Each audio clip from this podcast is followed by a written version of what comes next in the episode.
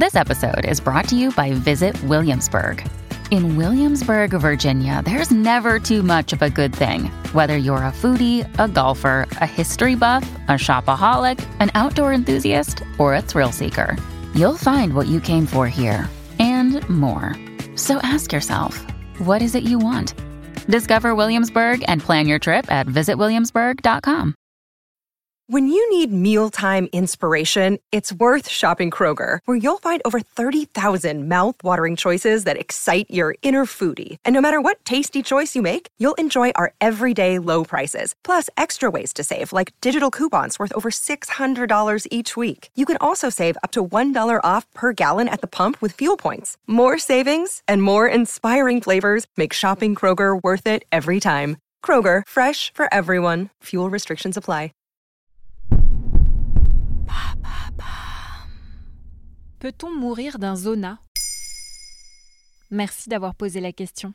Des vésicules rouges qui font irruption sur le thorax, le dos ou parfois le visage et qui provoquent des sensations de brûlure. Voici les symptômes du zona, une maladie infectieuse qui se développe exclusivement chez les personnes qui ont contracté la varicelle. Après une varicelle, le virus qui s'appelle varicella zoster virus, VZV, n'est jamais entièrement détruit par le corps. Quelques souches se logent très profondément dans les ganglions nerveux, on devient alors porteur du virus, mais celui-ci est endormi.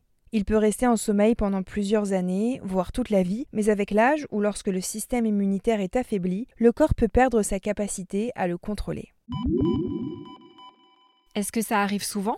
Non. En 2021, le réseau Sentinelle chargé de surveiller l'évolution de la maladie dans l'Hexagone a recensé environ 1400 cas de zona quand on sait que 95% de la population est porteuse du virus VZV. Qu'est-ce qui favorise la réactivation du virus? L'âge. Le zona touche principalement les plus de 50 ans car le système immunitaire a tendance à s'affaiblir. Le stress et la fatigue sont aussi des facteurs déterminants car le virus peut alors se multiplier, causer une inflammation et migrer le long d'un nerf au niveau thoracique mais aussi au niveau crânien. On parle alors de zona ophtalmique ou de zona otitique lorsqu'il s'établit autour de l'oreille.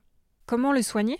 Comme le précise l'assurance maladie, en cas de forme simple, le médecin va prescrire un traitement antiseptique local régulier pour éviter une surinfection des lésions de la peau, un antihistaminique si les démangeaisons sont trop fortes, et du paracétamol pour gérer la douleur. En cas de forme plus grave, un médicament antiviral par voie orale comme le valacyclovir donné dans les 72 premières heures peut entraver la contagion du virus. Et si la douleur est très forte, il pourra prescrire des dérivés morphiniques.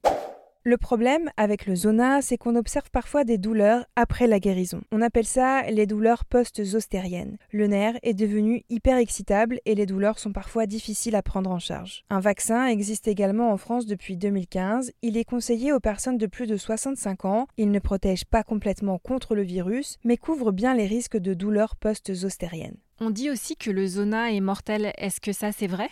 Le zona peut être mortel dans des cas exceptionnels et principalement chez les personnes de plus de 80 ans. Selon une étude publiée en 2011 dans le Journal of the American College of Cardiology, les patients qui souffrent de zona ont 59% de risque supplémentaire de souffrir d'un incident cardiovasculaire. Et dans le cas d'un zona ophtalmique ou otitique, il peut entraîner de sévères complications comme une paralysie faciale, une cécité ou une perte d'audition. Maintenant, vous savez, un épisode écrit et réalisé par Olivia Villamy. Ce podcast est disponible sur toutes les plateformes audio. Et si cet épisode vous a plu, n'hésitez pas à laisser des commentaires ou des étoiles sur vos applis de podcast préférés.